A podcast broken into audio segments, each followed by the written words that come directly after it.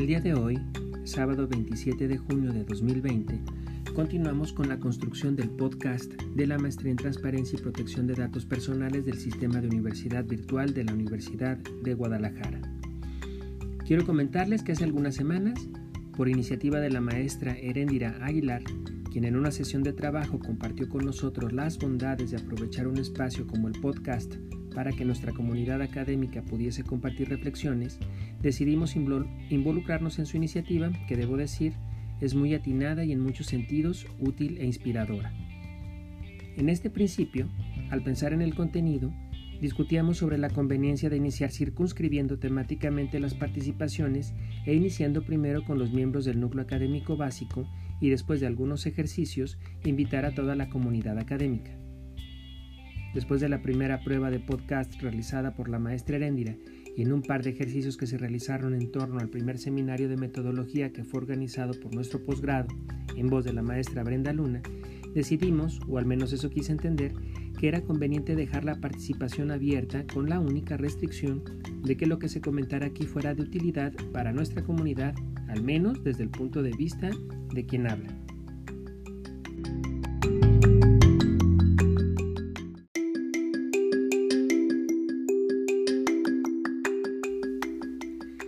Es así que en el tercer podcast toca el turno a su servidor y he decidido compartir algunas ideas derivadas de la lectura del libro titulado Pensar rápido, pensar despacio, escrito por el Premio Nobel de Economía Daniel Kahneman.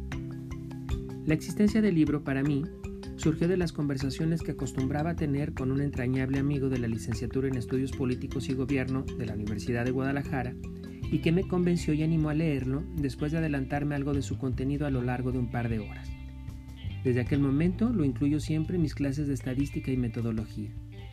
Ahora bien, la selección de ese libro en particular descansa también en la convicción propia de que las reflexiones que realizamos con el propósito de entender y proponer soluciones a problemas propios de nuestras disciplinas dependen mucho de la autovigilancia epistémica que realizamos cuando reflexionamos.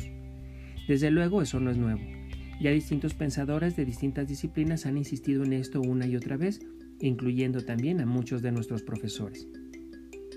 Nuestra autovigilancia permite advertir y controlar ilusiones que surgen en nuestro cerebro cuando pensamos la cosa pública, pero también en la vida cotidiana. Una vez tomada esta decisión, consideré importante darme una vuelta al sitio web del Premio Nobel. Finalmente, si se iba a hablar de un premio Nobel, habría que dar una exploración en ese sentido. De esa vuelta rescaté algunas notas que me parecieron interesantes. Por ejemplo, que el Premio Nobel de Economía se entregó por primera vez en 1969, aun cuando todos los demás premios se entregaban desde 1901. Que Esther Duflo fue la persona más joven que ha recibido el premio con 46 años en 1919 y que Leonid Hurwitz lo recibió a los 90 años en 2007, siendo esta la persona con más edad en recibirlo que Elinor Ostrom fue la primera mujer en recibir la distinción en 2009.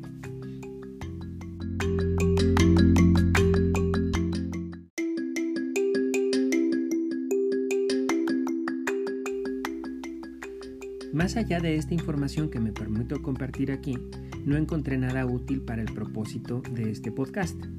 Decidí entonces dirigirme a la búsqueda de reseñas interesantes que pudieran hablar con precisión del contenido del libro como punto de vista adicional de quien habla en este momento. En esa búsqueda se me atravesó el sitio web de la famosa Casa del Libro en donde rescaté la siguiente reseña. Dice así, Kahneman expone de manera extraordinaria la capacidad del pensamiento rápido y revela la duradera influencia de las impresiones intuitivas sobre nuestro pensamiento y nuestra conducta.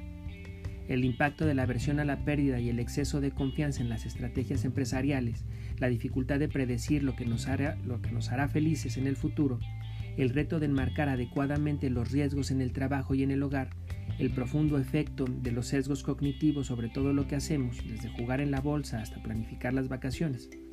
Todo esto solo puede ser comprendido si entendemos el funcionamiento conjunto de los dos sistemas a la hora de formular nuestros juicios y decisiones al implicar al lector en una animada reflexión sobre cómo pensamos, Kahneman consigue revelar cuándo podemos confiar en nuestras intuiciones y cuándo no, y de qué modo podemos aprovechar los beneficios del pensamiento lento.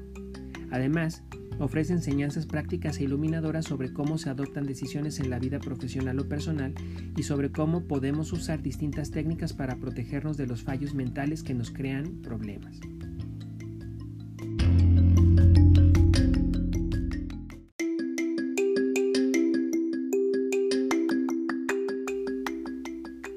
Yo no puedo estar más de acuerdo. Ahora bien, dadas las restricciones de tiempo, nos recomendó que el podcast no durara más de 6 o 7 minutos, había que elegir un punto importante. Con la amplia variedad que uno puede encontrar allí, me decidí finalmente por compartir uno de los primeros ejercicios que utiliza Kahneman para introducir al lector en la idea de sistema 1 y sistema 2.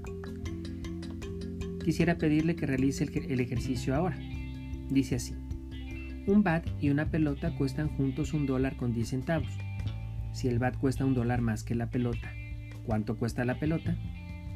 Después de realizar una pequeña pausa, es muy probable que usted haya pensado en una respuesta como la siguiente. 10 centavos. Pero la respuesta es incorrecta. Es muy probable también que en este momento se sienta usted extrañado, intente resolverlo nuevamente y confirme su primera respuesta. 10 centavos. ¿Por qué ocurre esto? Nuestro autor nos da la siguiente explicación.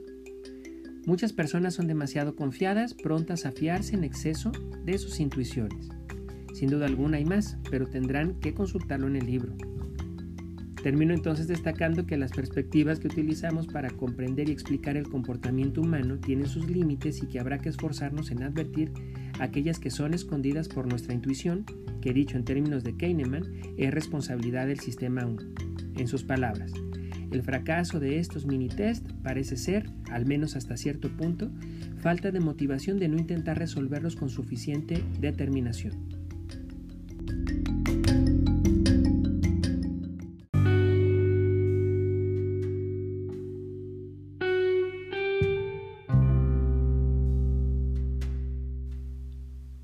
Hasta aquí mi participación.